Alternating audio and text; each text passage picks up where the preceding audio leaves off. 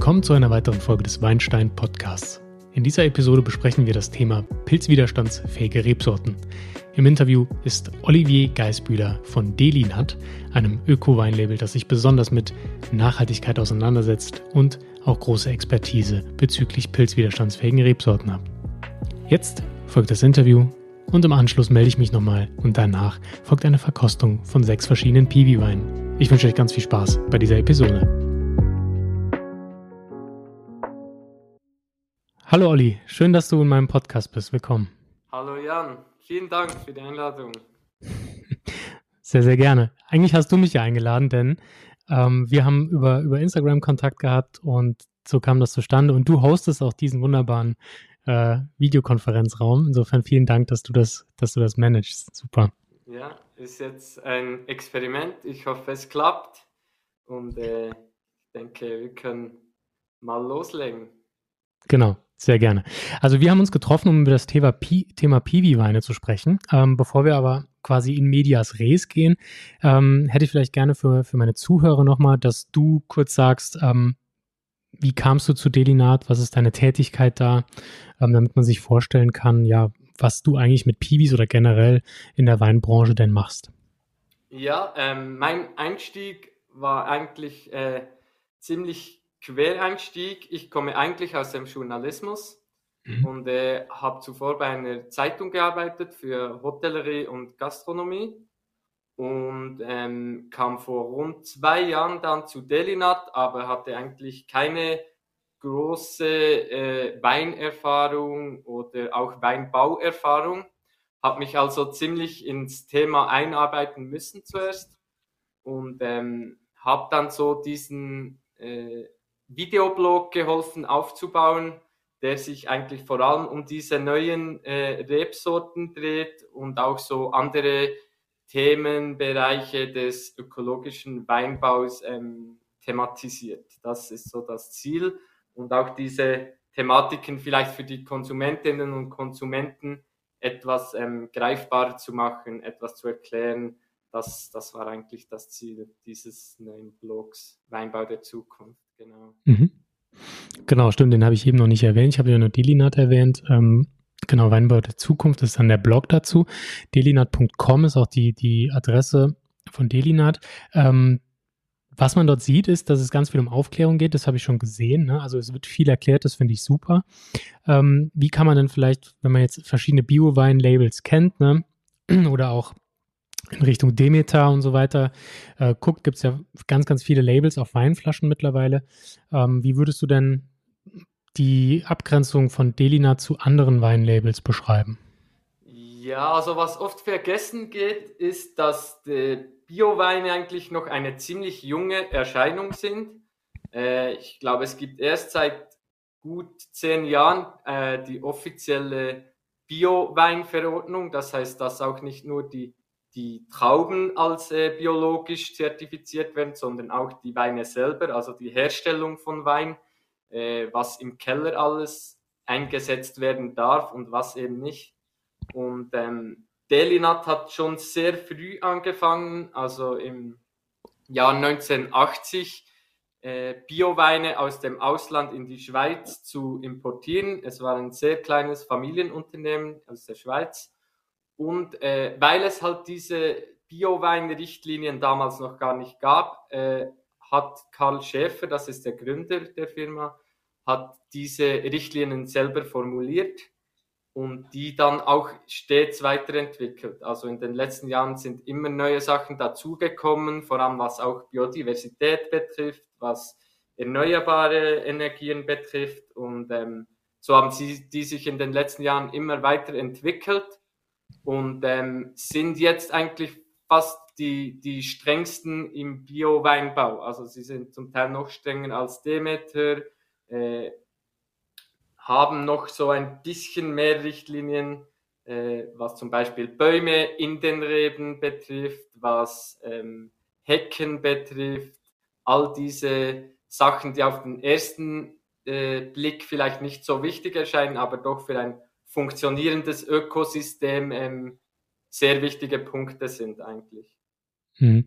Könnte man also sagen, dass Ökosystem und Biodiversität quasi das Steckenpferd von Delinat ist? Ja, kann man schon so sagen, ja. Und äh, es ist auch so, dass immer wieder so neue Themen dazukommen. Also in den letzten Jahren ist zum Beispiel Agroforst ist dazugekommen, was jetzt auch immer wichtiger wird, weil man einfach gemerkt hat, dass Bäume neben den Reben, Bäume in den Reben sehr, sehr wichtig sind, auch um die äh, Effekte oder die Auswirkungen des Klimawandels äh, zu bekämpfen.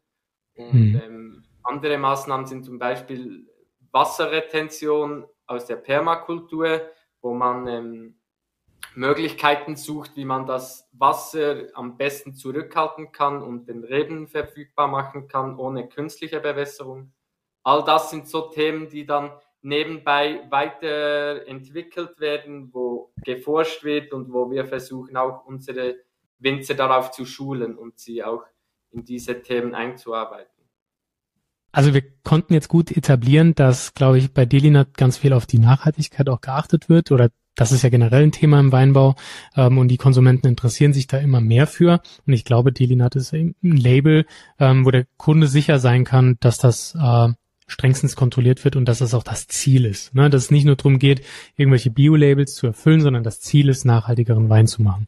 Ähm, und jetzt kommen wir zum Thema Piwi.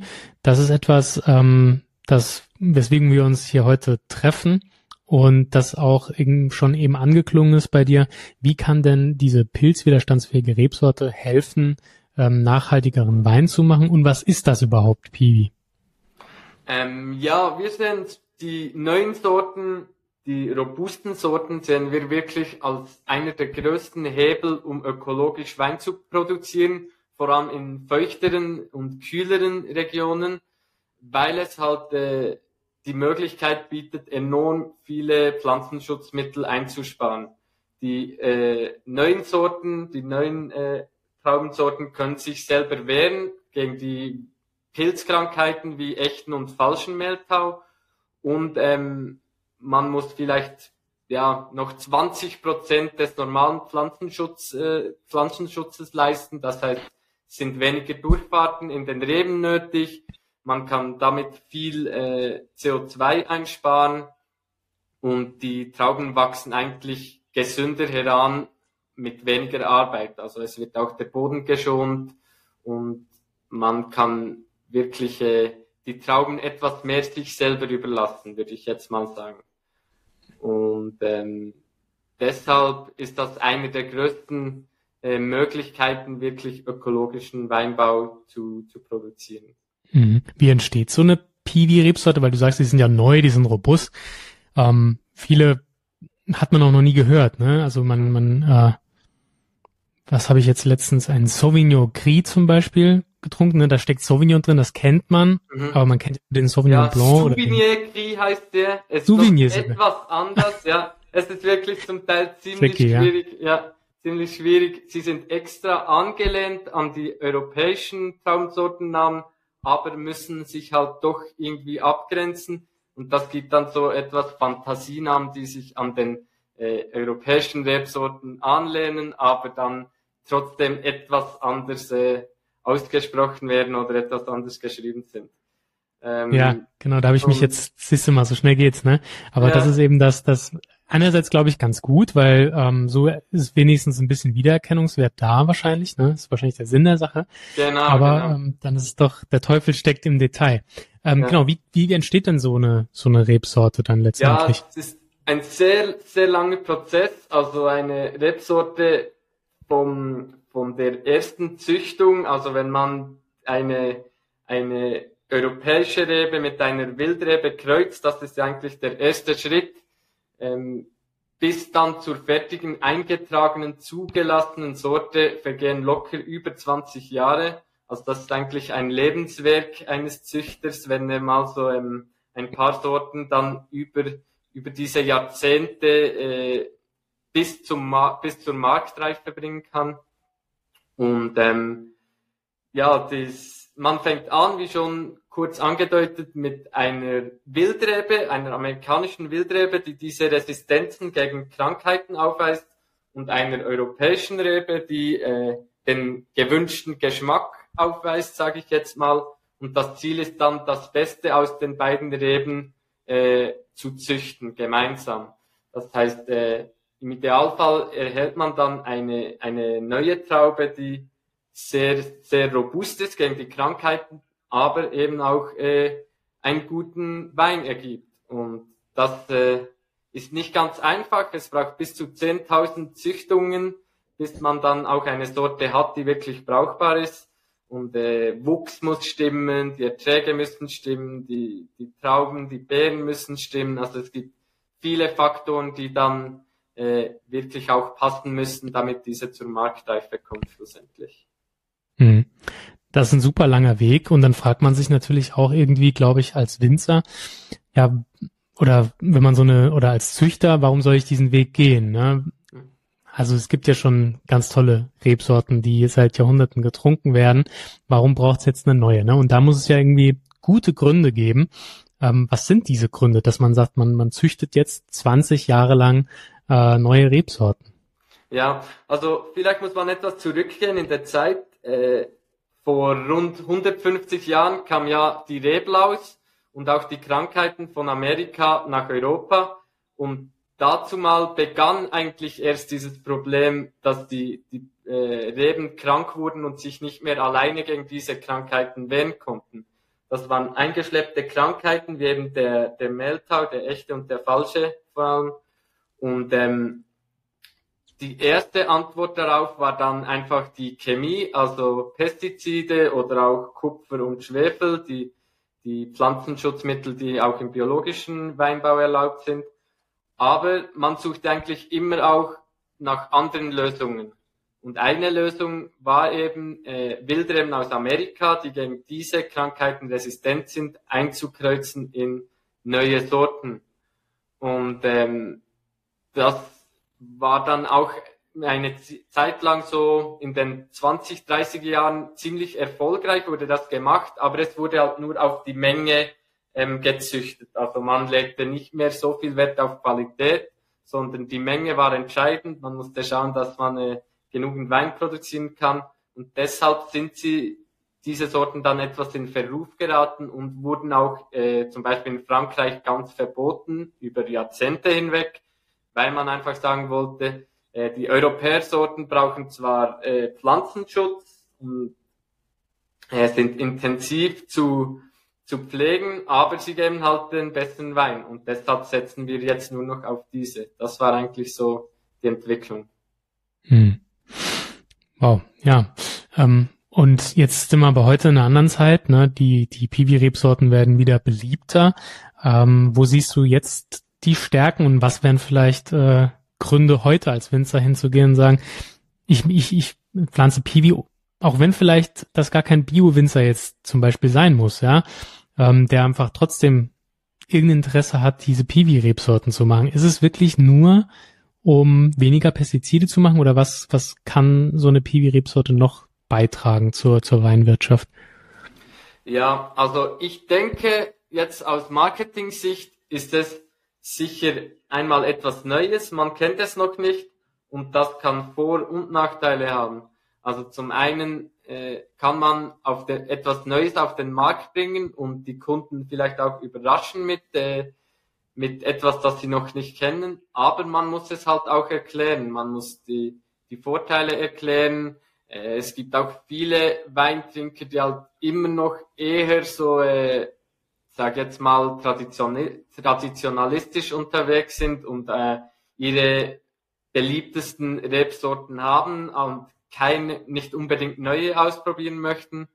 Und deshalb ist es immer so ein bisschen ein Abwägen. Was, was äh, möchten vielleicht auch die, die Kunden in Zukunft?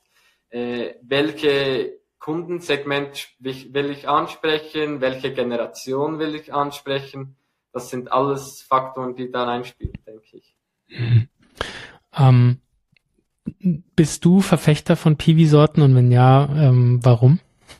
Ja, also ich sehe schon sehr, sehr viele Vorteile in den neuen Sorten und ähm, ich komme ja auch nicht so, also ich habe ja nicht die klassische Önologie-Ausbildung und habe mich jetzt auch nicht sehr tief mit den klassischen Rebsorten wie zum Beispiel Pinot Noir etc. auseinandergesetzt. Und ich kann gut verstehen, dass man, wenn man sich so in dieses Thema eingegeben hat über Jahrzehnte und sich auch an diese Geschmäcker gewöhnt hat, äh, sich so ein bisschen äh, vielleicht auch diese Favoriten äh, ausgesucht hat, dass man da schwierig dann einfach einen 180 Grad Wechsel auf nur noch neue Sorten äh, machen kann. Ich denke, das, das machen die wenigsten und das leuchtet mir irgendwie auch ein. Ähm, aber ich bin der Überzeugung, sie haben ein riesiges Potenzial und vor allem auch die neuen Züchtungen, die jetzt zum Beispiel der Schweizer Rebenzüchter Valentin Blattner äh, derzeit entwickelt, haben auch bezüglich Geschmack und Resistenzen einfach noch einmal so wie ein neues Level erreicht, wo man wirklich sagen muss, äh, für jeden Winzer haben sie so viele Vorteile, auch was die Arbeitserleichterung betrifft, dass das eigentlich ähm, ja fast äh, fast ohne Frage diese, dieser Entscheid äh, gefällt werden sollte, auf diese hm. Sorten hm. zu gehen. Sind die schon am Markt oder werden die, sind die noch quasi in der Zucht und noch nicht im Weinberg? Also jetzt, äh, Valentin Plattner hat schon über 20 jetzt auf den Markt gebracht in den letzten mhm. 20, 25 Jahren. Aber äh, er ist eigentlich ständig am Weiterzüchten. Also er nimmt immer die besten, züchtet die dann untereinander weiter und das ist ein laufender Prozess, der übers Jahr hinweg ähm, immer weitergeht. Und ähm, es werden auch laufende neue Sorten dann für die Eintragung angemeldet, für die Zulassung. Das dauert äh, mehrere Jahre in jedem Land, auch in der mhm. EU. Und deshalb sind viele jetzt in der Pipeline. Und ich denke, so in den nächsten vier, fünf Jahren werden sicher noch einmal sehr viel neue, spannende Sorten auf den Markt Hast du ein paar, die du jetzt empfehlen kannst oder irgendwelche Winzer, die schon solche Sachen haben, wo man mal vorbeischauen sollte oder sich mal was bestellen sollte? Mhm. Ja, also vielleicht äh, jetzt mal mit dem Blick nach Deutschland ist ähm, Timo Dienhardt an der Mosel, der sich schon ziemlich intensiv mit den Piwis beschäftigt hat. Und äh, bei ihm ist spannend, weil er sie auch ähm, mit den europäischen Sorten äh, Cuvées daraus macht. Also jetzt mhm. zum Beispiel Sauvignac, das ist eine Sorte von Valentin Blattner. Äh, da hat er eine Cuvée kreiert, jetzt gemeinsam mit Riesling, also 50-50. Und das finde ich dann schon sehr spannende Ansätze, weil äh, äh, an der Mosel ist Riesling halt immer noch äh, ein Riesending und das ist ja auch begreiflich, dass man jetzt als Winzer an der Mosel nicht gleich alle Rieslingreben ausreißt. Und deshalb finde ich schon, kann man dann auch äh, ein bisschen mit diesen Sorten herumspielen und neue Sachen mhm. ausprobieren. Das finde ich ein sehr spannender Ansatz. Ja, total. Ich finde, das bringt nochmal ein bisschen Vielfalt in die Weinwelt. Ne? Ähm, da sehe ich nämlich oft nicht die Gefahr, aber ich glaube, manchmal sind diese Piwi-Rebsorten so ein, so ein Gegenpol. Ne? Ähm, wir haben hier traditionelle Weine und wir machen aber hier das, was die Umwelt wirklich braucht und kauft bitte nur bei uns und das ist so ein Konkurrenzkampf. Ähm, das finde ich immer ein bisschen schade. Ich kann irgendwo verstehen, warum. Ne? Das sind Idealisten, die das machen und aus, aus gutem Grund. Ähm, aber ich glaube, den Kunden holt man damit nicht unbedingt. Zumindestens nicht jeden. Ne? Und vielleicht ist so ein so eine Cuvée erstmal mhm. der Middle Ground, auf dem man sich vielleicht treffen ich kann. Denke Ich denke auch, das ist so ein, ein bisschen auch ein, für den Einstieg in dieses Thema oder auch vielleicht, ähm, wenn man sich gar nicht, ja, die neuen Sorten können ja auch abschreckend wirken. Also äh, wenn man eine Sorte noch nie gehört hat, dann will man vielleicht jetzt auch nicht gleich einen Wein davon kaufen. Das begreife ich sofort. Wenn man dann sieht, ah, Riesling kenne ich und äh, Sauvignac dazu, äh, probieren wir einfach mal aus, wie das schmeckt. Und das ist dann schon ein, finde ich, ziemlich interessanter Ansatz, um eben auch äh, Leute abzuholen, die das, das Thema Piwi vielleicht noch etwas kritisch betrachten. Ja. Aber ähm, darf ich kurz eine, eine Gegenfrage stellen? Also, ja, klar, was natürlich. deine Erfahrung so bisher mit Piwis? Äh, wie, wie haben sie sich vielleicht auch entwickelt in den letzten Jahren? Was, Was hast du ja. da so für Erfahrungen gemacht? Äh, ich habe in den letzten Jahren schon, ähm, ich glaube 2018, äh, ein paar Sachen getrunken und das war neu. Das schmeckte auch neu, aber das war immer, also, also das hat man noch nicht als konkurrenzfähig wahrgenommen. Ne? Ähm, ich glaube, also da rede ich jetzt natürlich aus Marketing-Sicht. Ähm, geschmacklich war das schon spannend. Ähm, also da konnte man jetzt auch nicht sagen, dass das schlecht schmeckt, auf keinen Fall. Also es waren auch wirklich gute Weine, kommt auf den Winzer an. Also viele Sachen waren auch nicht so doll, aber das ist ja überall so. Ähm, da waren schon gut schmeckende Weine dabei. Ähm, manchmal fand ich ein bisschen, fand ich die ein bisschen zu zu zu fett. Also ich habe oft äh, die die Säure und die die die Mineralität, die Finesse ein bisschen vermisst. Ähm, da hatte ich aber letztes Jahr, glaube ich, noch was von der Mosel getrunken von äh, Daniel Molitor, der macht auch viele Piwi-Sachen und das war schon viel geschliffener. Ähm, aber natürlich sind es andere Rebsorten. Also man kann jetzt nicht, ähm, wenn man jetzt großer Riesling-Kabinett-Fan ist, davon ausgehen, dass man sowas schmeckt. Ähm, was mir auch manchmal noch fehlt, und ich glaube, dann da fehlt wahrscheinlich dann die Masse und die Erfahrung ist, so eine so ein Terroir rauszuschmecken, ne? weil es halt so neu ist. Ähm, und die Weinwelt ist ja ab einem gewissen Segment äh, auf Terroir aus. Ne? Mhm. Und da, das, das stelle ich mir als Hürde vor für die Piwi-Rebsorten, da hinzukommen, dass man die, die, den Grundgeschmack der Rebsorte schon so gut kennt, dass man weiß, okay, der kommt jetzt aber hierher, weil die Nuance drin ist und der daher. Genau, das sehe ich noch gar nicht. Klar, ist vielleicht noch zu jung, ähm, aber das würde mich mal interessieren. Hast du da schon Unterschiede rausschmecken können oder kannst du sagen, das geht in die Richtung, wie, wie entwickelt sich das? Ja, also interessant, wir hatten jetzt letzte Woche gerade ein, ähm, so ein Winzerseminar von Delinat, wo die Delinat-Winzer sich alle in, in der Schweiz trafen, bei Roland Lenz, das ist ein Winzer, der jetzt eigentlich zu 100% nur noch auf Piwis setzt, er ist einer der ersten, der ersten größeren Winzer auf jeden Fall, der das jetzt äh, wirklich radikal umgestellt hat.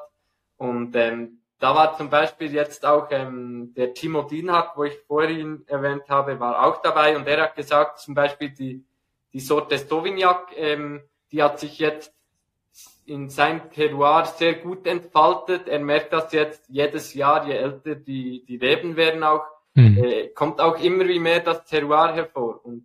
ich glaube, das ist auch etwas der Problem, eines der Probleme, dass die, ähm, die Piwi-Reben halt häufig noch eher jung sind und deshalb äh, das ge volle geschmackliche Potenzial noch gar nicht ähm, eigentlich entwickelt haben. Und er sagt jetzt, äh, bei seinen achtjährigen, glaube ich, Reben, die Sauvignac-Reben, die entwickeln langsam auch wirklich ein, ein schönes Terroir-Charakter, es kommt schöne, auch eine Mineralität hervor und das, das finde ich wirklich eine spannende Entwicklung. Mhm. Jetzt hast du Sauvignac öfter erwähnt. Das scheint also einer der Favorites zu sein.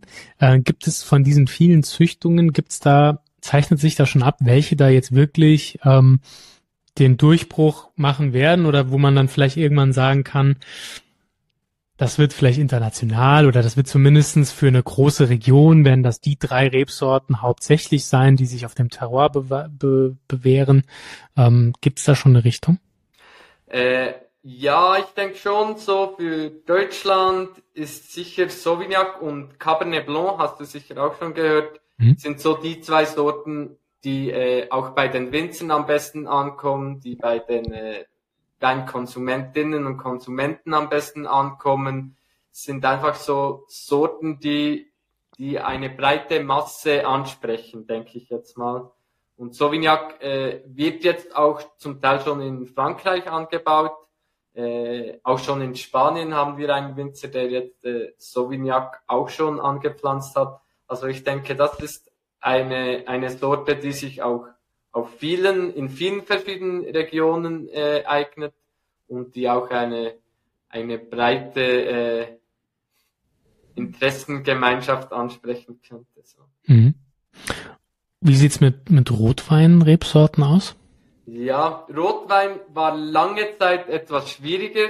Äh, Finde ich persönlich auch. Also ich habe schon äh, mehr gute Pi weiße Piwi-Weine getrunken als rote Piwi-Weine. Und ähm, da gibt es aber jetzt auch interessante neue Entwickel Entwicklungen. Und ähm, da hat sich, ja, haben sich doch schon auch äh, ein paar Sorten jetzt durchgesetzt, die, die sich auch für eine größere, zum Beispiel Lagerfähigkeit eignen und wirklich auch äh, mit einen verschiedenen ähm, ja, Kälterungsmethoden interessante Weine entstehen können. Das denke ich schon. Mhm. Hast du da äh, ein paar Rebsorten, die du nennen kannst, wo du sagen würdest, das ist was jetzt für den, ich denke jetzt an den Zuhörer, der, der sagt, ja, Piwi interessiert mich, aber mhm. ähm, man will ja nicht gleich die Katze im Sack kaufen, ja. sondern hast du da vielleicht eine rote Rebsorte, die du da noch reinwerfen kannst, äh, die so ein Zuhörer, Zuhörerin sich mal ja, zu Gemüte führen also Satin Noir ist äh, eine Sorte, die ich jetzt immer mehr gehört habe, dass sie dass sie gute Weine und interessante Weine hervorbringt. Ähm, Regent ist ja schon eine ältere Sorte, die man auch in Deutschland äh, kennt, aber da habe ich etwas äh, mehr Mühe. Also ist jetzt irgendwie nicht so meine mein Favorit, obwohl es sie immer noch ziemlich äh, viel angebaut wird in Deutschland. Ja. Ich denke, es ist sogar die meist angebaute Piwi-Sorte in Deutschland. Genau. Ja. Ähm, aber jetzt äh, von den neu, also bei den Rotweinen würde ich schon auf die neuen Sorten wie zum Beispiel Satin Noir oder Cabernet Cortis etc. setzen. Genau, oder sogar Cab Cabernet Cortis ähm, gibt es auch schon deutsche Winzer, die das anbauen, das weiß ich. Mhm. Ähm, okay, super. Jetzt, äh, welche Rolle spielt ihr da als Delinat? Geht ihr da auch irgendwie zu den Winzern und, und, und, und äh, sprecht mit denen darüber, wie man sowas auch vermarktet? Ähm, also wie sieht das Paket aus? Ich stelle mir das, wir haben jetzt über die Hürden auch gesprochen, ne, was vielleicht so schwierig ist an der Vermarktung und was beim Kunden ankommt. Ähm, seht ihr das als eure Aufgabe oder wie geht ihr davor? Ja, genau, das ist eigentlich schon, schon äh, so ein bisschen eines unserer größten Ziele, dass das auch bei den Weinkonsumentinnen und Konsumenten beliebter und bekannter wird, das Thema. Äh, das ist auch eigentlich der Grund, weshalb äh, dieser Blog Weinbau der Zukunft ins Leben gerufen wurde, weil sehr viele eben noch gar nicht, äh, gar nie etwas von Piwis gehört haben. Und wenn sie etwas gehört haben, war es meistens nicht viel Gutes so in den letzten Jahren. Und deshalb möchten wir da schon die Winzer unterstützen. Wir organisieren auch Seminare, wo wir sie über über die neuesten Entwicklungen, Forschungsstand etc. informieren. Und ähm, wir haben jetzt auch seit diesem Jahr so äh, die Piwis eigentlich in unsere Richtlinien integriert. Das heißt, wenn die Winzer äh, die, die äh, maximalen Ausfuhrmengen von äh, Kupfer und Schwefel überschreiten über mehrere Jahre hinweg, müssen sie so wie als Kompensation äh, Kiwis pflanzen. Also soll hm. nicht wie eine Strafe sein, aber es ist halt so wie eine äh, ökologische Kompensation, wenn man zu hm. viele Pflanzenschutzmittel über längere Zeit verwenden muss und vielleicht auch so wie ein, eine längerfristige Alternative aufzuzeigen, wie es eben auch mit weniger Pflanzenschutzmittel dann funktionieren könnte. Verstehe. Ja. Ähm, Bildet ihr auch ähm, Kunden weiter? Also oder oder habt ihr auch die Möglichkeit, sage ich mal, dass man bei euch eine Online-Weinprobe zum Thema Piwi macht oder ähm, wie kann der Zuhörer, die Zuhörerin jetzt vielleicht da mal reinschnuppern in das Thema Piwi? Also äh, wir bieten immer wieder äh, Piwi-Verkostungen an bei uns, mhm. äh, vor allem auch in den, in den Depots, in den Filialen. Und ähm, es gibt auch so wie, wir haben ja so wie Weinabos, wo es auch ein, äh, ein Piwi-Paket gibt, wo man dann verschiedene Piwi-Weine in einem Paket bekommt und diese dann äh, degustieren kann. Und ähm, wir versuchen auch so mit äh, Booklets zu informieren, mit ähm, immer wieder im Newsletter ein Piwi-Thema reinzunehmen. Wir haben ein, ein Magazin, das viermal jährlich erscheint, äh, das heißt Weinlese, wo auch immer wieder so äh, Piwi-Themen vorkommen und mit diesen äh, verschiedenen Kanälen möchten wir eigentlich so Schritt für Schritt auch die, die Kundinnen und Kunden auf dieses Thema sensibilisieren etwas. Super. Ähm, wo habt ihr denn die Delinat-Filialen? Wo kann man euch denn finden? Seid ihr sehr breit aufgestellt? Also ich weiß, hier in Saarbrücken gibt es nicht, aber ich bin auch, sage ich mal, nicht gerade im Zentrum Europas. wo, wo kann ich denn da hin? Was wäre das ja, nächste vielleicht? Also wir sind halt schon primär ein Schweizer Unternehmen. Wir haben in etwa sechs Städten in der Schweiz eine Filiale, mhm. in Bern, Basel, Zürich, äh, St. Gallen, äh, Winterthur und Olten. Und in Deutschland haben wir einfach in Hamburg einen Shop und in München. Ah ja. Das sind derzeit zwei Shops, aber halt sonst auch im, äh, im Webshop auf delinat.com äh, findet man eigentlich auch immer Weine von robusten Sorten, von mhm. Kiwi-Sorten. Und dieses äh, Sortiment wird sicher erweitert auch in den nächsten Monaten, Jahren. Das ist schon ein Ziel von uns, dass wir uns da noch etwas äh, breiter äh, positionieren können mit diesen neuen Weinen. Schön, ja. Ja, da hat man mal die Möglichkeit reinzuprobieren. Ich finde das immer ganz gut, wenn man vielleicht nicht gerade einen Winzer um die Ecke hat, der das anbaut. Das gibt's ja jetzt noch nicht so oft. Ich weiß, gerade im baden-württembergischen Raum gibt's ein paar. Also für diejenigen, die aus der Ecke kommen, ähm, können da mal nachgucken. Aber ansonsten ist es doch noch ein bisschen rar gesät. Und es ist auch immer schön, finde ich, wenn man solche Pakete bestellen kann. Also ich, ne, ich, ich krieg hier für nix, das sage ich jetzt nochmal ganz klar. Also ich weiß, ne, du bist von Delinat und so, aber wir haben jetzt hier keine, keine bezahlte Partnerschaft oder dergleichen. Das ist einfach eine ehrlich gemeinte Empfehlung, weil es immer schön ist, wenn man verschiedene Dinge in einer Box kriegt und halt mal durchprobieren kann. Und das hast du halt nicht, wenn du bei einem Winzer bestellst, ne? Ganz klar. Ich bin zwar immer Freund davon, Winzer zu unterstützen, aber wenn man sich reinprobieren will, ist einfach Varianz toll. Und dann ist es schön, dass ihr das anbietet, ähm, dass man einfach mal die, die Vielfalt der Piwi-Weine äh, austesten kann. Ja. Hast du einen persönlichen Favorite, den du jetzt hier mal äh, outen möchtest, für den du Werbung machen willst?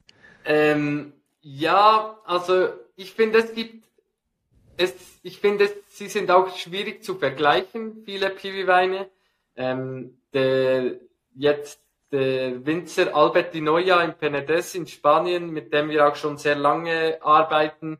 Er war einer der ersten Bio-Winzer in Spanien und hat jetzt auch als einer der ersten in Spanien auf diese neuen Sorten gesetzt und äh, züchtet sogar selber neue Sorten die dann speziell für Spanien, für, für diese Region geeignet sind. Äh, und von diesen neuen Weinen von ihm finde ich, äh, die, die sind schon wie ein, ja, ist ein ganz neuer Ansatz, weil Piwi-Weine aus, aus äh, Spanien kennt man gar nicht. Und ähm, er hat jetzt auch verschiedene Sorten äh, miteinander in eine in einer Flasche und das finde ich schon diese Weine von ihm. Ich hoffe, du kannst dann auch noch ein paar von ihm probieren. Ähm, die sind wirklich äh, sehr spannend. Sehr schön, cool. Genau, apropos Weine probieren. für, die, für die Zuhörerinnen und Zuhörer, ich warte gerade noch auf die, auf die Kiste, die Olli mir geschickt hat. Es war leider ein bisschen kurzfristig, dann waren noch die Osterfeiertage dazwischen. Ähm, die, die kommt heute, aber sie ist noch nicht da. Ähm, also es wird noch ein Tasting nachgereicht. Das äh, findet ihr dann im Internet auf den sozialen Medien. Ähm, aber auch hier im Podcast gleich. Ich schneide das später rein. Äh, also ihr müsst, wenn ihr hier zuhört, nicht lange warten. Ähm, aber wir beiden müssen halt noch ein bisschen warten. Naja. Ja, es bleibt spannend. genau. Genau. Ähm, was wünschst du dir denn so als kleine Abschlussfrage äh, für die Zukunft des Weinbaus? Ist das für dich rein Piwi oder was gibt's da? Was gibt's da noch? Was erwartest du? Was ist realistisch und was wäre vielleicht, wenn du dir was wünschen könntest, das perfekte Outcome? Mm, ja, das ist eine spannende Frage, weil ähm, ja jetzt nur noch Piwis trinken äh, klingt ja irgendwie auch langweilig und klingt irgendwie so als äh, würde man vieles anderes dann ausschließen. Deshalb äh, denke ich schon, ist es ein schrittweises Annähern auch äh, zu diesen neuen Sorten. Und äh, die Entwicklung ist halt äh, langsam auf den ersten Blick, auch äh, ähm, obwohl eigentlich eine hohe Dynamik jetzt mit diesen neuen Sorten ins Spiel kommt, empfindet man es immer als sehr langsame Entwicklung. Schon nur bis ein neuer Rebberg gepflanzt ist, bis dieser Rebberg Trauben gibt, vergehen ja immer ein paar Jahre. Und deshalb ist es auch eine schrittweise, schrittweise Entwicklung in diese Richtung. Und das Ziel jetzt oder äh, mein Wunsch für den Weinbau der Zukunft wäre sicher äh, ein klimaneutraler oder besser ähm, klimapositiver Weinbau. Das wäre sicher so wie eine Utopie oder ein, eine Vision, die wir auch äh, bei Delinat haben. Und wir wissen, dass dieser Weg dorthin ist sicher noch lang. Und trotzdem äh, geht es um die kleinen Schritte, um kleine Anpassungen, um auch viel ausprobieren, viel erforschen, ähm, vorauszugehen, Sachen ausprobieren, die vielleicht sonst noch niemand gemacht hat.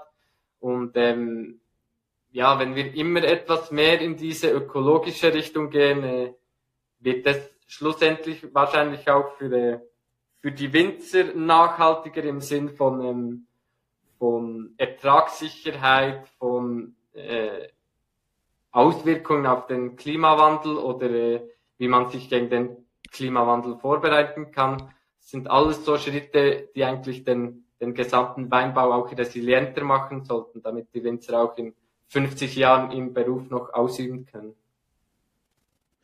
Schön. Da hoffen wir mal, dass das wirklich in diese Richtung geht und wir nachhaltigeren, klimaneutralen Weinbau erhalten. Das wäre echt wünschenswert. Ja. Olli, wo können die Zuhörerinnen und Zuhörer dich denn finden im Internet? Ja, äh, die URL lautet weinbau-der-zukunft.com. Ähm, dort werden aktuelle News zu, zu Kiwis, äh, aktuelle Videobeiträge auch. Ähm, es wird ein Züchter, also es werden Videos mit dem Züchter Valentin Blattner veröffentlicht, ähm, Videos aus den verschiedenen Ländern, was in die Entwicklungen in Spanien sind, die Entwicklungen in Frankreich, äh, auch in Deutschland. Das Ziel ist wirklich so ein bisschen die, die neuesten Entwicklungen in diesem Bereich äh, in Videoform, aber auch in Artikelform abzubilden. Und ähm, wir haben auch einen YouTube-Kanal, Delinat Wein, wo, wo diese Videos veröffentlicht werden. Also wir sind auf verschiedenen Kanälen erreichbar und äh, freuen uns natürlich, wenn, wenn sich möglichst viele Leute für diese Thematik interessieren. Sehr schön, cool. Dann danke ich dir für dieses Interview und äh, wir sehen uns wieder, wenn wir die Weine probieren. Ja, perfekt. Vielen Dank. Hat mich gefreut und äh, alles Gute. Alles Gute dir, mach's gut. Tschüss, Jan. Ja, das war das Interview mit Olli. Ich hoffe, es hat euch gefallen. Ähm, bevor wir jetzt zur Weinprobe gehen, möchte ich nochmal darauf hinweisen, wenn ihr den Podcast mögt, wenn ihr das gerne hört, wenn ihr hier wirklich viel über Wein lernen könnt, dann würde ich mich sehr darüber freuen, wenn ihr bei Apple Podcasts, bei Spotify und eurem anderen Podcast-Player, wenn ihr einen anderen benutzt, eine Bewertung da lasst, denn 5-Sterne-Bewertungen und andere helfen mir dabei, diesen Podcast weiter zu verbreiten, dass mehr Menschen ihn hören und mehr Menschen etwas über Wein lernen können. Und das fände ich einfach super. Gerne teilt auch den Podcast in eurem Social Media, bei WhatsApp oder einfach bei eurem nächsten Weinstammtisch. Ihr hört jetzt die Weinprobe und wir hören uns nächstes Mal. Bis dann. Bye bye. Okay. Wunderbar. Also nochmals Hallo Jan. Ähm, noch zu einer kurzen Online-Verkostung der Piwi-Weine. Ähm, wir haben uns bereits den äh, Riesling Sauvignac, die Küve von Timo Dienhardt, ins Glas eingeschenkt. Genau, das ist äh, 50-50 im Anteil. Äh, der bekannte Riesling aus Deutschland und die robuste äh, Rebsorte von Valentin Plattner aus der Schweiz, Sauvignac, die ähm, sich in, in Deutschland auch schon ziemlich etabliert hat mittlerweile. Und ich bin gespannt, was du dazu meinst. Super, cool. Zum Wohl. Danke, Olli, für die Weine und die Gelegenheit, das probieren zu dürfen. Zum Wohl. Ja, schön hat es auch geklappt. Ich finde, in der Nase der Riesling dringt schon durch. Ja, also so eine, so eine aprikosige Note, was so typisch Riesling ist, das rieche ich auch.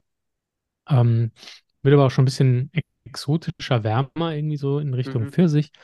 Und deutlich finde ich, was ihn aber vom Riesling unterscheidet, ist ähm, dieses grasig-grüne, was da noch mhm. mit drin steckt. Ne? Also ähm, so eine, so eine, ja, vielleicht ein bisschen stachelbeerig, aber vor allen Dingen ins, ins Grüne gehend. Und das hat der Riesling ja eigentlich so gar nicht, ne? Das mhm. macht das irgendwie, finde ich spannend, weil diese beiden Welten so da zusammenkommen, ne? Mhm. Ja, ich glaube, das ist auch so ein bisschen die, die Piwi-Stilistik bei den Weißweinen. Diese eher grüne Aromatik ähm, ist schon typisch. Hat auch der Cabernet Blanc noch fast stärker, finde ich. Ähm, das ist schon etwas, das äh, viele Piwi, weiße Piwi-Sorten mitbringen. Und das, ich glaube, es mögen nicht alle, aber ähm, ist schon größtenteils so im, finde ich, kommt gut an bei den meisten äh, Weintrinkenden, habe ich das Gefühl. Ja, also mir, mir gefällt es total gut. Ich hatte kürzlich erst äh, eine Weinprobe zum Thema Sauvignon Blanc. Da haben wir ganz mhm. viele verschiedene getestet und das findet sich ja da auch oft wieder, ne? je nach Anbaumethode, ähm, dieses Grüne. Und das finde ich einfach ähm, eine, eine elegante Sache. Wenn es eben nicht nur so ein Fruchtbomber ist, sondern da grüne Noten noch mit reinkommt, macht das total spannend für mich. Ja, ja. Also Sauvignon Blanc ist auch ein, äh, ein Partner bei der Kreuzung, glaube ich, wie der Name mhm. Sauvignac mhm. ja auch andeutet. Äh, deshalb ist, kommt daher wohl auch diese etwas Sauvignon Blanc ähnliche Stilistik. Ähm, mhm. Und ich denke auch, das ist vielleicht so ein Wein, der äh, nicht für Hardcore-Riesling-Fans jetzt äh, ein, auf, auf Begeister, Be Begeisterung geschossen wird, aber vielleicht so für mhm. äh, Leute, die gerne etwas Neues ausprobieren, die vielleicht äh, Riesling kennen, aber doch offen sind für Neues, für die könnte man die, äh, so ein Wein, könnte die sicher begeistern, denke ich. Ja. Äh, Definitiv. ich finde auch die, ähm, die Riesling-Note, die da noch mit reinkommt, die Frucht und auch ein bisschen die Säure, äh, tut dem auf jeden Fall gut. Macht's, ähm, ist ein guter Allrounder, ne? Mhm. Der nimmt, glaube ich, viele Leute mit, ja. Ja, habe ich auch in, das Gefühl, ja. Genau. Am Gaumen ist auch trotzdem relativ voll noch. Ähm, ja, finde ich äh, ein schöner Wein, ja. Auch ein bisschen, also Mineralität merkt man auch raus. Ist sehr, sehr gut gemacht. Echt. Ja. Klasse. Ähm, Timo Diener hat gut gemacht. Ja, genau. Timo hat auch gesagt, äh, die Mineralität kommt jetzt, je älter die Sauvignac werden, desto mehr dringt auch so etwas mhm. die Mineralität durch und das ist natürlich schön, vor allem ja. dann auch im Zusammenspiel mit dem Riesling. Das denke ich, äh, hat schon noch ein Potenzial. Wollen wir zum nächsten? Gerne, ja. Okay. Was hast du äh, geplant? Äh, als nächstes können wir sonst den Aventurer Blanc, das ist aus, der, aus Spanien. Das ist einer der ersten Piwi-Weine aus Spanien, die jetzt auf dem Markt sind. Äh, Albert Noia ist da wirklich einer der wenigen, weil es ja auch noch faktisch verboten ist in Spanien. Also man darf für einzelne Versuche im Versuchsanbau darf man Wein anpflanzen, so wie jetzt Albert Noia. Aber ähm, für den normalen Weinanbau sind die Sorten immer noch nicht zugelassen. Ist äh, fast schon skandalös. Wir trinken hier eine Grauzone. Genau, genau. Deshalb auch Aventurer ist so ein Abenteurerwein. Ah, ja. verstehe. Das macht den Wein jetzt schon automatisch leckerer. Spannend auf jeden Fall, ja. Und ähm, ja, äh, Albert Di Noia züchtet auch gemeinsam mit Valentin Plattner, mit dem Schweizer Rebenzüchter, äh, Sorten in Spanien, die wirklich auf die spanischen Gegebenheiten angepasst sind. Das ist auch so ein Pionierprojekt von ihm, weil er möchte noch etwas äh, mehr Piwi-Sorten, die speziell auf den Süden zugerichtet sind, äh, die vielleicht auch eine bessere Trockenresistenz dann haben, die äh, eine präsente Säure zeigen, auch in heißen Sommern. Das ist so sein, sein Ziel jetzt in den nächsten Jahren. Ja, das ist ja ein spannendes Projekt, auch super viel Aufwand, ne? Wahnsinn. Ja, das schon seit zehn Jahren sind sie dran und die ersten mhm. Sorten kommen vielleicht in drei, vier Jahren dann auf den Markt. Also es ist wirklich ein Generationenprojekt schon fast. Aber es sind jetzt cool. äh, ziemlich viele gu gute Sorten in der Pipeline. Also sie machen jedes Jahr Mikrovinifikationen von den neuen Sorten schauen, welche äh, für den Markt geeignet sein könnten und haben mittlerweile schon ziemlich vielversprechende Neuzüchtungen, glaube ich. Ja, in der Nase verhaltener. Ich muss aber auch Mhm. sagen, ich habe die eben erst aufgezogen. Wie lange hast du den schon auf? Ja, halbe Stunde vielleicht jetzt. Bei mir Okay. öffnet er sich schon ein bisschen, habe ich das Gefühl, aber das höre ich oft, also dass er an der, am Anfang ziemlich verhalten ist an der Nase. Das, äh, du bist nicht der Erste, der das sagt. Das ist äh, für Okay. diesen Wein eher typisch. Aber Macht ihn aber eigentlich auch ganz spannend, weil man sich, ja, weil man sich Mühe gibt, ne? Aber ich finde so, ja, was Würziges. War der, war der im Holz? Ja. Weißt du das? Ähm, Ja. ich glaube, ich glaube, er war im Holz, aber ich bin jetzt nicht ganz, ganz sicher. Ja, ich vermute da irgendwie, dass da Holz mit im Spiel ist, hat so eine leichte, ähm, würzig, vanillige Note. Ah, nein, Ja, steht ähm, ohne Barrikausbau. Habe Ah jetzt ja, noch mal. kurz Dann hab ich- geschaut. Ja, also ohne, ja, ohne Barrik. Anscheinend. okay. Ja. Nee, dann, dann, dann gibt die Rebsorte da schon ein bisschen was an Würze her, scheinbar. Bisschen falsch interpretiert. Also ist, ist auch eine Cuvée, ist äh, äh, Mhm. auch 60% Sauvignac drin, ähm, Mhm. 20% Muscaris, die ältere äh, Sorte auch aus Deutschland und 20% Vidal, Vidal Blanc, das ist äh, eine ganz alte Züchtung aus den 1930er Jahren. Ähm, Aha. das sind jetzt noch nicht die Neuzüchtungen, die neuesten von, von Albert Di Noia, weil die sind, äh, die hat er noch nicht in einer genügend großen Menge. Aber ähm, er hat auch schon andere Sorten, die er jetzt etwas in größeren Rahmen anpflanzt. Mhm, cool. Nee, ist spannend. Also in der Nase hatte ich auch so ein bisschen ähm, Banane, noch ein bisschen unreife Banane und so ähm, auch Zitrusfrucht und eben ein bisschen was Würziges. Also total interessant. Am Gaumen wird er, ist er kraftvoll. Ähm, Doch relativ äh, gute Säurestruktur, habe ich jetzt irgendwie nicht erwartet. Ähm, weil ich eben beim Riesling eher dachte, dass es mich da umhaut, aber nee, der ist doch, hat viel Zug und ähm, ist ziemlich voll. Ja, also ist jetzt, ich denke, nicht ein typischer spanischer Weißwein so, Nee. wenn man ihn blind verkosten würde. Äh, hat Mhm. auch eher so etwas äh, wie aus den nördlicheren äh, Klimaregionen, Mhm. weil halt die Mhm. Säure doch ziemlich präsent ist. Aber ähm, auch diese, ja, doch schon exotischen Noten sind sicher auch mit drin, ja. Das tut ihm gut, ne, diese Säure, finde ich auf jeden Mhm. Fall, weil er ist schon, er ist schon relativ vollmundig, finde ich. Ja. Ähm, wie viel Alkohol hat er? Zwölf, ja, nee, aber er wirkt voller Mhm. und dadurch tut die Säure, also das passt gut. Ich finde, der ist, ziemlich rund Ja. und Ja, und hat aus- auch einen guten Schmelz, ne? Mhm. Für aus dem heißen Spanien, denke ich, äh, ist das Mhm. auch gewollt, dass die Säure doch schon äh, äh, präsent ist. Ist vielleicht, also so ein bisschen Eisbonbon ist noch da. Also vielleicht Mhm. doch ähm, kühl im Edelstahl dann. dann Ja. ne? Ich glaube, das, das Aber- äh, ja. hat unser äh, interner äh, Product Manager hat das auch äh, so gesagt. Eisbonbon ist, glaube ich, auch schon gefallen bei uns intern, bei der Verkostung. da. Genau. Okay. Ja, aber also schöner Wein, wirklich, ja. Okay, dann gehen wir jetzt sonst noch in die Schweiz. Äh, der Kuku Edelweiß von Oh ja. Roland Lenz, unserem Man soll ja nicht so nach den Etiketten gucken, ne? Aber das ist schon spannend, ja. Ja. Das ist halt wirklich äh, eine, klar, eine Edelweiß. Etikette, die auch die jüngere Generation etwas ansprechen soll. Genau, das ist diese.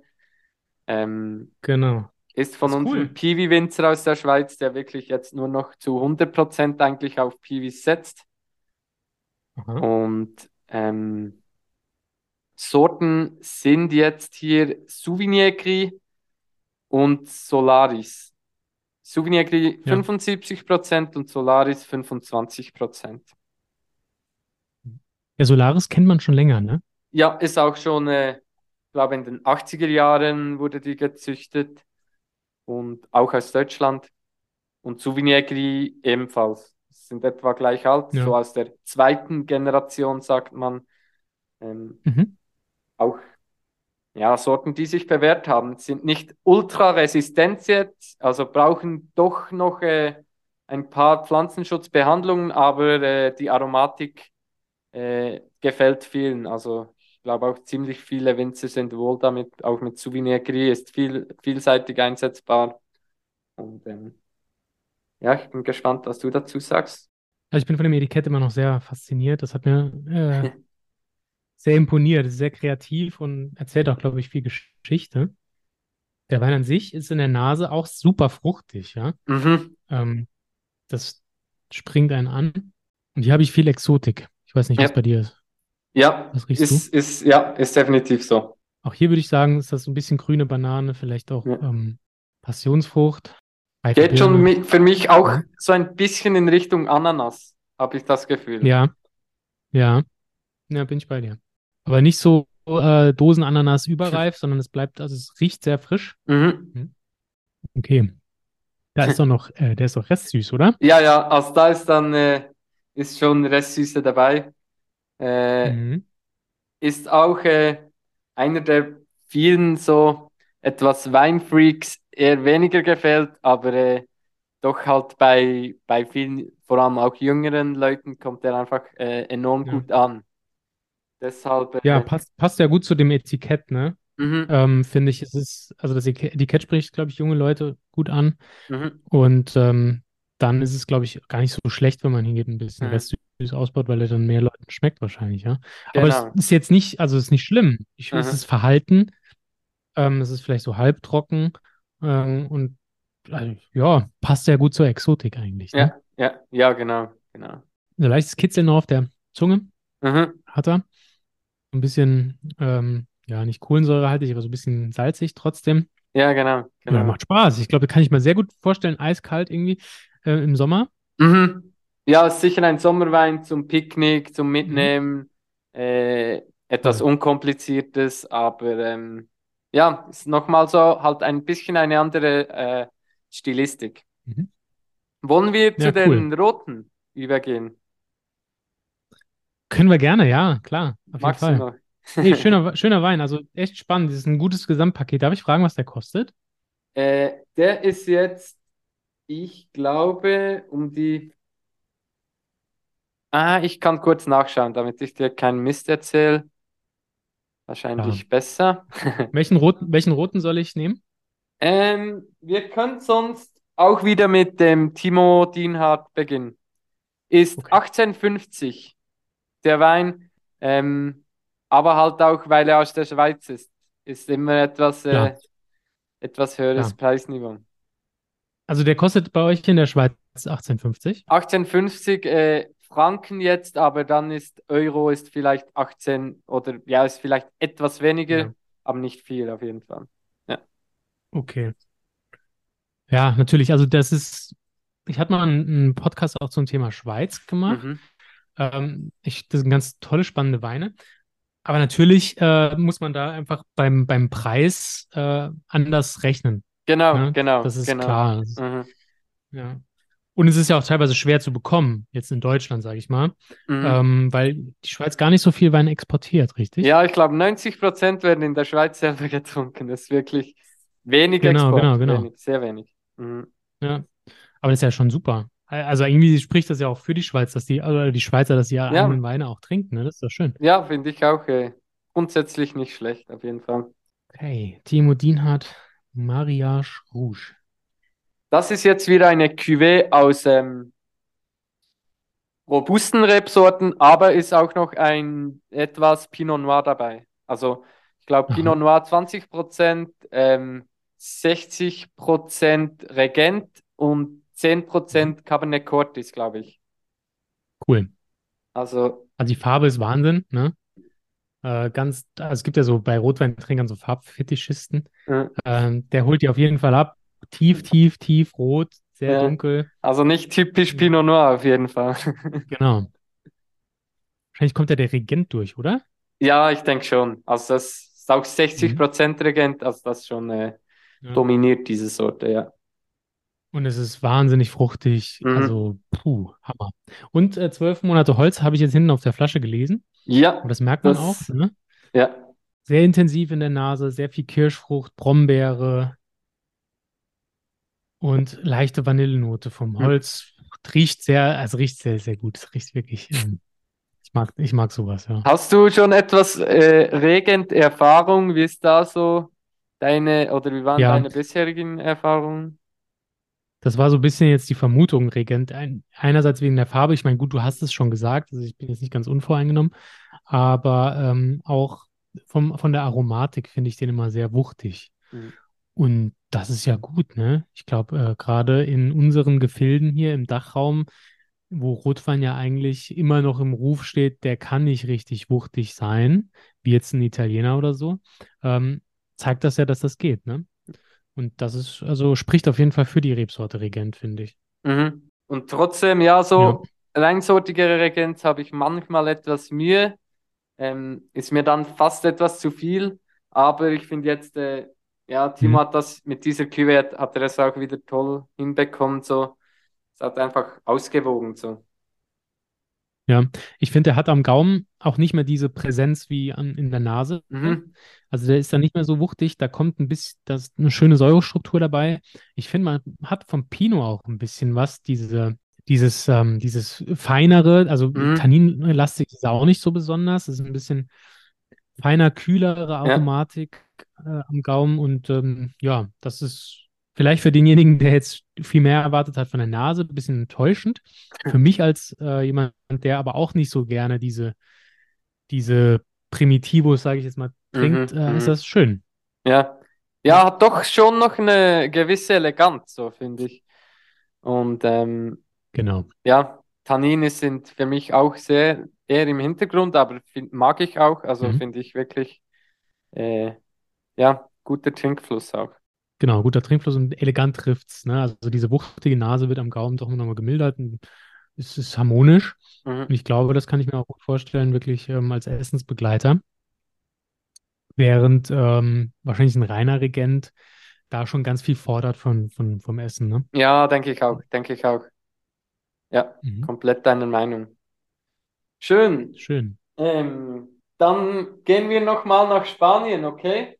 Ist jetzt ähm, Gleicher Winzer.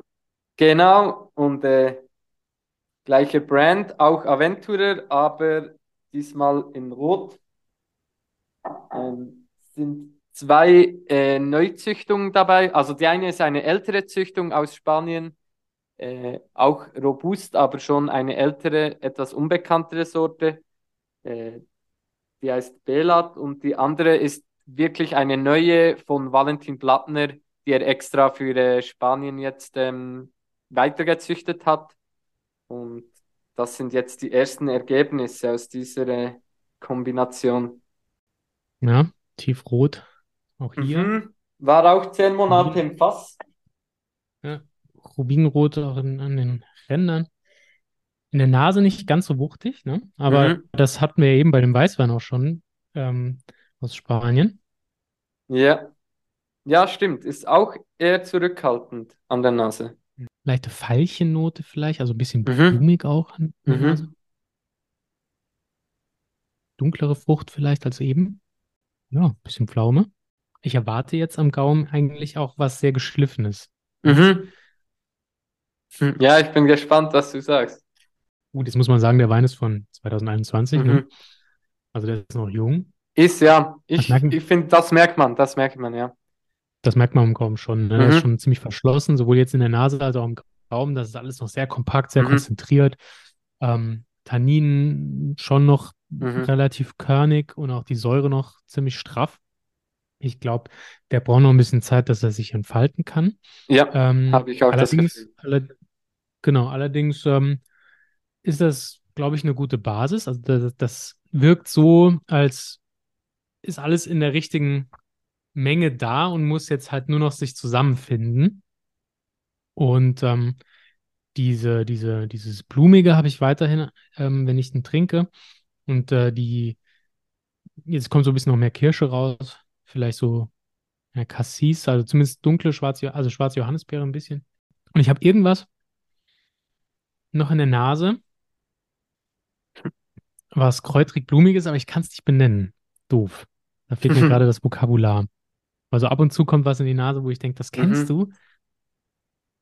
Ja. Ja, ich So denke. Kräuter trifft es auf jeden Fall nicht schlecht. Ja, Lavendel ist wahrscheinlich falsch, aber das ist das Erste, was mir irgendwie jetzt in den Kopf kam. Mhm. Oder was heißt falsch? Es gibt ja kein falsch oder richtig, aber genau, das war so ein bisschen, was ich jetzt riechen konnte. Und äh, was denkst du jetzt? Ist natürlich auch schwierig zu sagen, aber wenn du jetzt die, diesen Wein blind verkostet hättest, Hm, äh, würdest du an ein Piwi denken oder was käme dir als nee. erstes in den Sinn? Also, was, Hm. mit was könntest du es am ehesten vergleichen? Was denkst du? Boah, das ist eine gute Frage. Ich würde auf einen Blend tippen. Mhm. Ich würde nicht sagen, dass es reinsortig Mhm. ist. Und es geht eher so in Richtung vielleicht Bordeaux-Blend. Ja. Also so Cabernet Sauvignon, Merlot, in die, in die Richtung irgendwie. Mhm. Genau. Spannend. Ja. Ja. Ja, ist halt nicht diese typische äh, Tempranillo, Garnacha äh, Kombination, die man aus Ja. Spanien halt kennt. Ist schon etwas, Ja, ja, ich richtig. würde jetzt sagen, ist auch nicht ein typisch spanischer Wein. Jetzt so auf den ersten äh, Schluck hin. Genau. Aber Das äh, muss ich sagen. Da bin ich, da, deswegen, das ist, ähm, ja, würde ich, würde ich sofort unterschreiben. Es ist nicht Mhm. das, was man so kennt aus Spanien. ne. Ja, gut. Ähm, dann gehen wir sonst noch zum letzten, wieder in die Schweiz zu Roland Lenz. Das ist der Samtrot. Heißt Samtrot, ist das die äh, Rebsorte oder? Nein, das ist äh, der Name des Weins. Es gibt auch noch Kirschrot. Und Ah. ähm, die Sorte ist Cabernet Jura. Also Cabernet Jura von, von, auch von Valentin Blattner, ist eine seiner ersten Züchtungen aus den 90er Jahren. Also die ist jetzt schon Okay. 30 Jahre alt, ungefähr 40 fast. Und ähm, ist jetzt nochmal ein reinsortiger Wein, also 100% Cabernet Jura. Und von 2019. Auch im Fass habe ich gesehen, Genau. zwölf Monate. Ja, war auch im Oha. Fass. Oha. Also hier wirklich Veilchen. Mhm. Das riecht äh, ja wie so ein Blumenbeet bei Oma. Sehr, sehr duftig. Wahnsinn. Ja. Mhm. Also mir fällt mir auch schwer, die, die, äh, die, die Fruchtaromatik rauszuriechen, weil das so dominant ist, diese, Mhm. Ja, schon konzentriert blumige auch. Note. Ja. Ich glaube, Ja, für diesen ein, Wein äh, trocknet äh, Roland auch die, die Trauben etwas an. Also so die, die ähm, eigentlich die ja. Amarone-Methode, äh, Ja, ja. damit er noch etwas mehr Konzentration hinkriegt. Ich glaube, das äh, bin nicht ganz sicher, aber ich glaube, bei diesem Wein äh, Mhm. setzt er auch darauf Mhm. noch. Ja, das ist schön, aber er hat trotzdem nicht diese Amarone-Rosinen-Note in der Nase, was ich ja eigentlich gut finde, dass er die nicht hat, weil das mag ich bei Amarone oft nicht so. Ja, ja. Oh ja, also Kirsche, Johannisbeere Mhm. und diese wahnsinnige Blumennote, ne? Diese, ich sage jetzt Veilchen, das ist das Erste, was mir kommt. Ich bin nicht so der Gärtner, aber ähm, das hat er ganz, ganz stark. Und das ist, äh, das ist krass, ja. Gut, ähm, Tannin hat er auch, aber ich finde nicht irgendwie überbordend. Ähm, also gut strukturiert, Säure ist auch vorhanden. Er hat auch, er bleibt auch lange am Gaumen. Ähm, guten Abgang. Ja, cool. Ja. Also Ich glaube auch die, äh, die drei, vier Jahre jetzt in der Flasche tun ihm richtig gut. Also ich glaube, das Alterungspotenzial von vielen roten Piwi-Weinen ist wirklich da, weil halt am Anfang Ja. schon die Tannine äh, ziemlich dominant sind und nach hm. drei, vier Jahren wird das einfach noch etwas weicher und daher das Alterungspotenzial von vielen Piwi-Weinen, denke ich, ist, ist wirklich da. So drei, vier Jahre, das schadet, schadet auf jeden Fall Super. nicht, wenn man die etwas im Weinkeller vergisst. So. Ja. Ja, und auch im Holz ausgebaut und so. Das habe ich unterschätzt, bin ich ehrlich, ne? Hätte ich jetzt nicht gedacht. Ähm, total. Also da muss ich sagen, richtig, richtig guter Wein. Und ist ja auch aus dieser Kuku-Serie, wo wir eben sagten, das Genau. spricht jüngere Leute an, aber das hier ist ein echt, ähm, der muss ich nicht verstecken, ne? Ja, ist gerade jetzt wenn man auch, sowas mag, dieses Blumige. Mhm. mh, ist jetzt auch der, der höchstpreisige, also der kostet etwa 40 Franken so ungefähr. Oh, Äh, der. Kirschrot Okay. ist dann irgendwie 25 ähm, mhm. ist jetzt schon der äh, von dieser Serie jetzt der, der ähm, am höchsten in, ja. mit der höchsten Preisklasse. Genau. Muss man aber, das, das merkst du, ne? Also der ist mhm. komplex, balanciert, ausdrucksstark. Das ist ein echt toller Wein, ne? Cool. Wirklich schön. Freut mich, cool. wenn es dir geschmeckt hat. Hammer. Und jetzt. Ja, äh, ey, vielen Dank, Olli. Jetzt so, äh, wenn du nochmal zurückblickst, was ist dein Favorit? Was bleibt dir am, am meisten in Erinnerung? Vielleicht auch sortenmäßig oder landesmäßig? Was, was konntest ja. du jetzt mitnehmen aus dieser kurzen Verkostung? Also ich muss sagen, ich war froh, dass ich nochmal Schweizer Weine trinken konnte. Mhm. Das kommt nicht so oft vor. Und von die haben mich jetzt wirklich am meisten äh, überzeugt. Auch wenn der eine halbtrockene jetzt eigentlich per se nicht meine, meine Stilrichtung ist, fand ich das einfach einen spannenden Wein, der clever gemacht ist. Schön. Der Weißwein. Und der Rotwein hier sowieso, ne? Den habe ich jetzt auch, glaube ich, das hat man gehört, ähm, auch so am besten empfunden. Der hat mir wirklich sehr gut gefallen. Ähm, ich bin ein alter Mosel-Freund, deswegen sind die Sachen von Timo Dienhardt, das sind toll gemachte Weine. Ähm, und die Spanier sind auch spannend auf ihre Art und Weise, weil sie eben so untypisch spanisch sind. Aber für mich das Highlight sind die beiden Schweizer Weine tatsächlich. Schön, ja. schön. Ja, ist lustig. Äh, kennst du die Jungs von Wein und Wednesday? Die äh, auch nee, so. Kenn ich, oder? Sie haben auch so einen YouTube-Channel gestartet ah. und mhm. ähm, gehen immer Winzer besuchen und äh, sprechen mit ihnen über ihre Weine. Sind zwei äh, auch junge Winzer. Der eine studiert jetzt noch Önologie und ähm, beschäftigen sich auch ziemlich intensiv mit Wein. Und äh, mit ihnen hatte ich letzte Woche auch einen Austausch. Und lustigerweise hat ihnen auch der, der Samtrot hat ihnen auch am besten geschmeckt. Oder auf jeden Fall der äh, Matze, der eine hat auch gesagt, dass, äh, dass das sein Favorit war. Ist jetzt noch äh, witzig zu hören, Schön. dass das bei dir auch so ist. Ja. ja, cool. Dann scheint das ja von unabhängigen Anscheinend, ja, das äh, wird ja, Roland auf jeden schön. Fall freuen, wenn das auch im Nachbarland ankommt und nicht nur in der Schweiz. Ja, cool. Dann sag ihm mal, lieb, sag ihm mal liebe Grüße. Das ist echt äh, ein toller Wein. Ja. ja.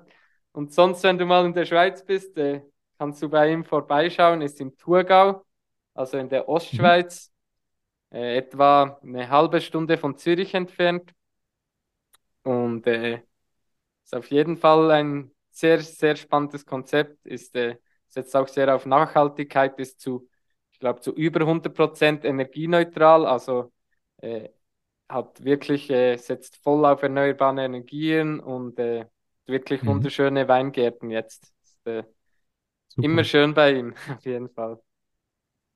Schön, ja, das, das merke ich mir auf jeden Fall. Den Wein, den stelle ich mir auch irgendwo hin, damit ich ihn, äh, damit ich mich dran erinnere. Genau. schön, schön. Ja, gut. Äh, Super, wir ja. haben schon wieder etwas die Zeit überzogen, hä? Äh, aber genau, hat mich weiter. gefreut, hat es noch kurz geklappt. Und genau. ähm, ja, wäre schön, wenn wir uns wieder mal irgendwo sehen oder hören, auf jeden Fall. War super interessant. Ja, das würde mich auch freuen. Hat echt Spaß gemacht mit dir. Vielen Dank, dass du dir auch die Zeit genommen hast, hier im Podcast dabei zu sein. Und auch danke, dass du mich an diesen Weinen teilhaben lässt. Ähm, coole Sache, wirklich, diese Piwi-Sachen. Und es wird immer spannender, aufregender und ich freue mich, dass das weiter wächst. Ja, freue ich mich auch. Ja, auch dank dir. Also es braucht ja auch Leute, die sich dafür interessieren. Und äh, war wirklich, hat mich super gefreut, dass du gleich dabei warst und äh, damit, dass wir da äh, etwas Zeit in die Piwis investieren durften. War super cool. Danke vielmals. Danke dir, Olli. Und äh, ja, wir bleiben auf jeden Fall in Kontakt. Genau, das machen wir. Vielen Dank, Olli. Super. Mach's gut. Danke, Jan. Tschüss.